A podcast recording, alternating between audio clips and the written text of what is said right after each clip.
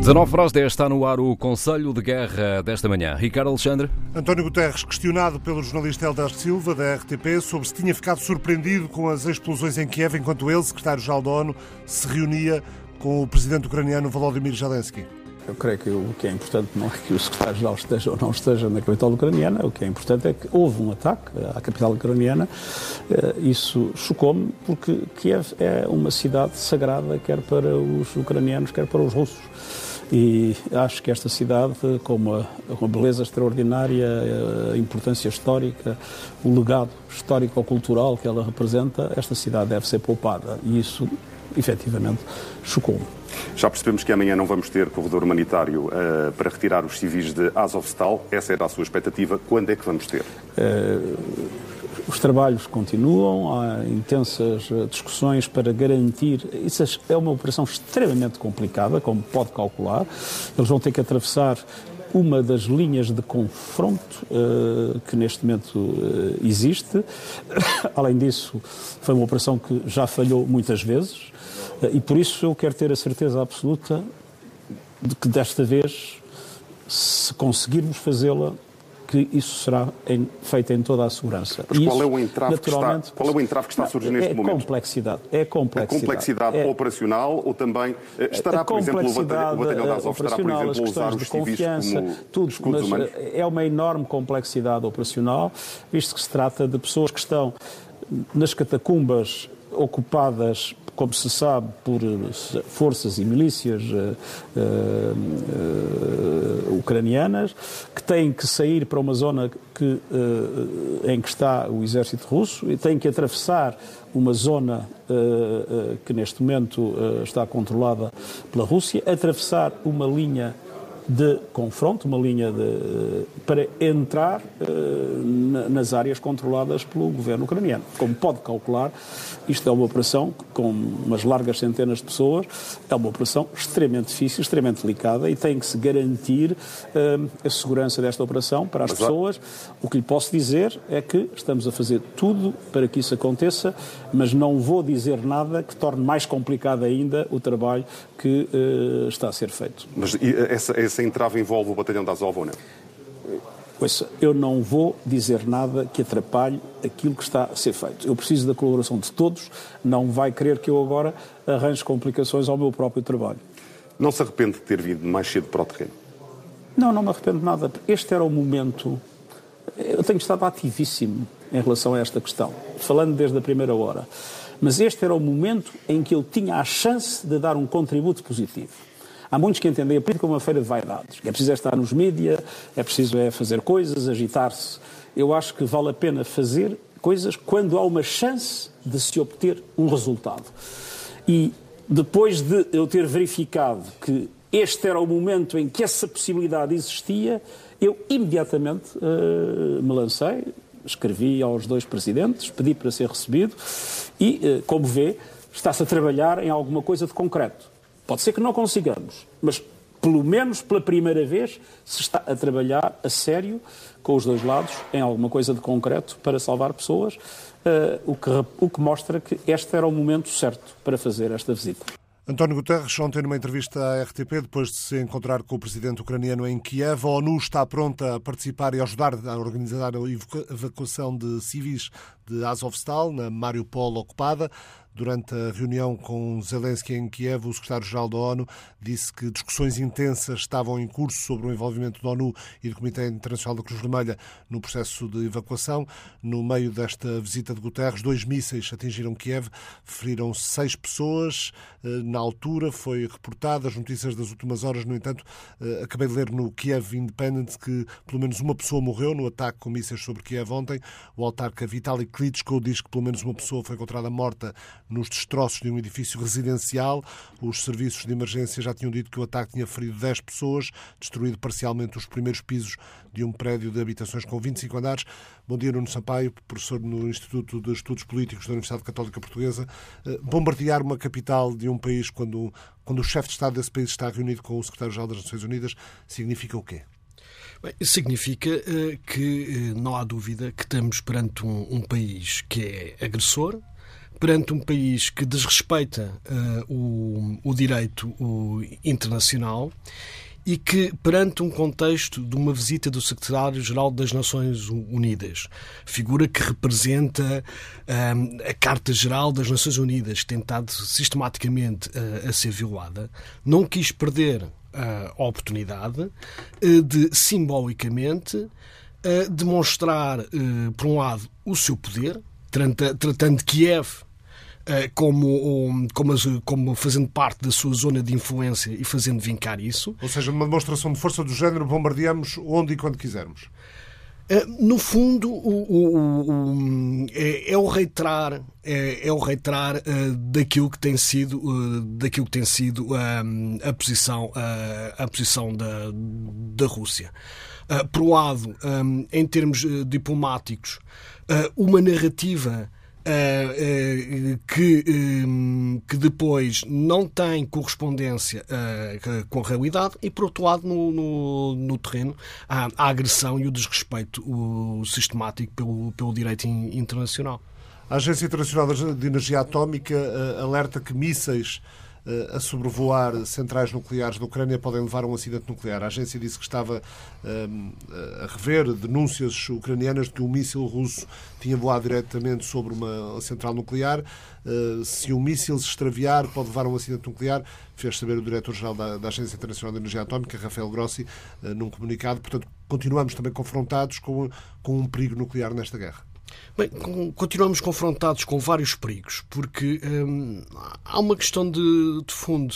Uh, Vladimir Putin é um, é um líder que, sabendo que não pode ser amado, e, e, até diria não, não fazendo qualquer esforço por, não, por, não, por ser amado no, no, no Ocidente, quer sobretudo ser, uh, ser temido.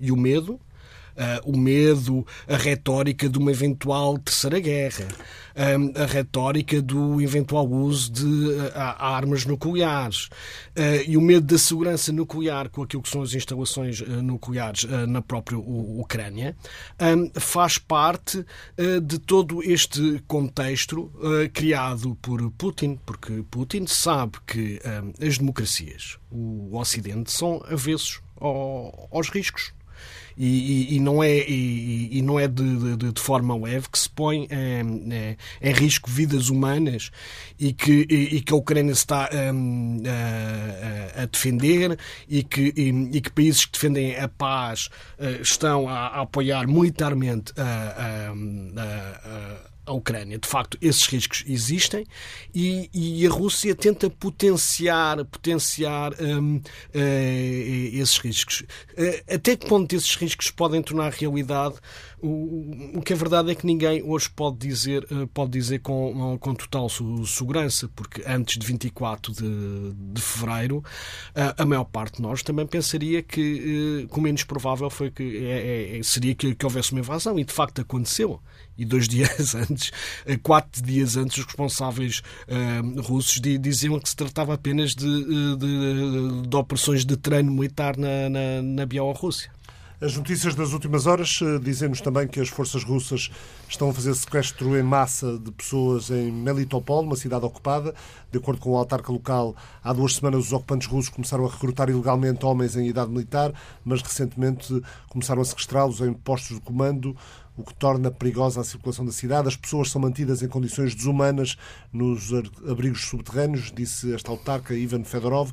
Os uh, serviços de informações militares do Reino Unido dizem que os ganhos uh, territoriais russos são limitados, alcançados a um custo significativo devido à forte resistência ucraniana. De acordo com a última atualização do, do Ministério da Defesa inglês, eh, a batalha do Donbass continua a ser o principal foco estratégico da Rússia, é algo que é consensual, segundo as várias análises. Há combates pesados em torno de Lysychansk e Severodonetsk, na região de Luhansk, bem como uma, uma tentativa de avanço para sul para o sul de Izium, na região de Kharkiv, em direção a Sloviansk, eh, e também na região de Donetsk. Eh, e como estamos no Sampaio de consenso europeu quanto às, eh, quanto às sanções à Rússia. Eh, o Financial Times diz que eh, está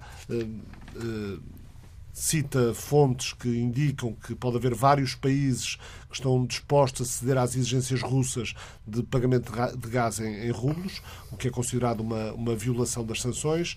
Eh, diz que distribuidores de gás na Alemanha, Áustria, Hungria e Eslováquia estavam a planear cumprir as exigências da Rússia. A União Europeia considera, portanto, que pagar em rublos significaria interagir com o Banco Central da Rússia em transações, violando assim as sanções, mas eh, estamos num ponto em que há, há muita pressão para que, para que as sanções decididas em nome de determinados valores eh, estão a ser ser quebradas? Bem, ah, temos aqui, eh, temos aqui eh, de facto vários tabuleiros eh, em que, em que, em que a questão energética e a, e a questão das sanções se está a jogar. Por um lado, temos a, a Comissão Europeia e a, e a senhora van der Leyen com uma, com uma posição em termos públicos muito forte eh, dizendo que, um, que, a Europa está preparada, uh, está preparada para, para, para, abdicar da energia russa e, e, e para, digamos, sofrer as consequências disso. E depois temos questões práticas iminentes. O, próprio governo alemão já reconheceu por diversas vezes que não seria possível imediatamente abdicar. O que tivemos agora, esta situação com a Polónia e, e, com a Bulgária, que já tiveram a experiência uh, prática uh, de colocar dinheiro, de colocar dinheiro uh, não em rublos, para efetuar pagamentos e esse dinheiro foi, foi devolvido pela Gazprom, que não fez os o, o, o, fornecimento. o, fornecimento. O que parece é que, até o momento, as sanções estavam a ser contornadas por uma, por uma triangulação em que, em que um, os clientes seriam obrigados a ter duas contas, uma em que depositavam o dinheiro em euros ou em dólares e depois teriam que transformar o dinheiro em rublos. Ora, a Comissão Europeia vem dizer que isso viola a, a, a, que era o que a Hungria já estava a fazer. Que era o que a Hungria já, já estava a fazer. O que, o, o, o que a Comissão Europeia vem dizer, bem, depositem o dinheiro não em rublos, e depois aquilo que, eh, que, que eles fizerem com o dinheiro transformado em rublos já é com eles, eh, mas eh, a própria Bulgária já disse que, que, que isso não funciona, e portanto temos aqui, por um lado, uma posição oficial das instituições europeias que parece muito firme, por outro lado, questões práticas e, e, e questões dos interesses nacionais. nacionais, de empresas, no limite também dos, do, dos próprios cidadãos, é, é, que, que, são, que, são bastante, que são bastante complexas. Receia que a guerra possa chegar a muito curto prazo à Moldávia? Bem, é, de facto, é, é, é, é, a questão da, da, da Transnistria e a, e, e a notícia e o, e, o, o, próprio governo da, da Moldávia um, um, alertando uh, para, essa, para essa possibilidade um, parece mais um sinal bastante significativo, mas bastante significativo de que, uh, de facto, uh, Moscovo olha não apenas para a Ucrânia, olha para o Mar Negro, eh, olha para eh, uma série de objetivos estratégicos eh, como objetivos, se não forem imediatos, pode demorar tempo, mas Moscou não, não, não abdica deles. E isto também nos, nos leva a uma questão que, que não é nova, que mas nas últimas 48 horas também temos vários sinais nesse sentido, com vários um, eh, atores a admitirem que esta pode ser, pode ser uma guerra longa. E pode ser uma guerra longa, uma guerra longa no, no sul do, da Ucrânia, no, no Donbass, e, e eventualmente noutros focos que, que se podem revelar, um, que, que, se podem revelar preocupantes, como a, como a questão do, do enclave da, da Transnistria. Muito obrigado, Nuno Sampaio, professor do Instituto de Estudos Políticos da Universidade Católica Portuguesa. Ontem a Câmara dos Representantes dos Estados Unidos aprovou uma lei para eh, acelerar o fornecimento de armas à Ucrânia, legislação aprovada por 40, 417 votos a favor e 10 contra.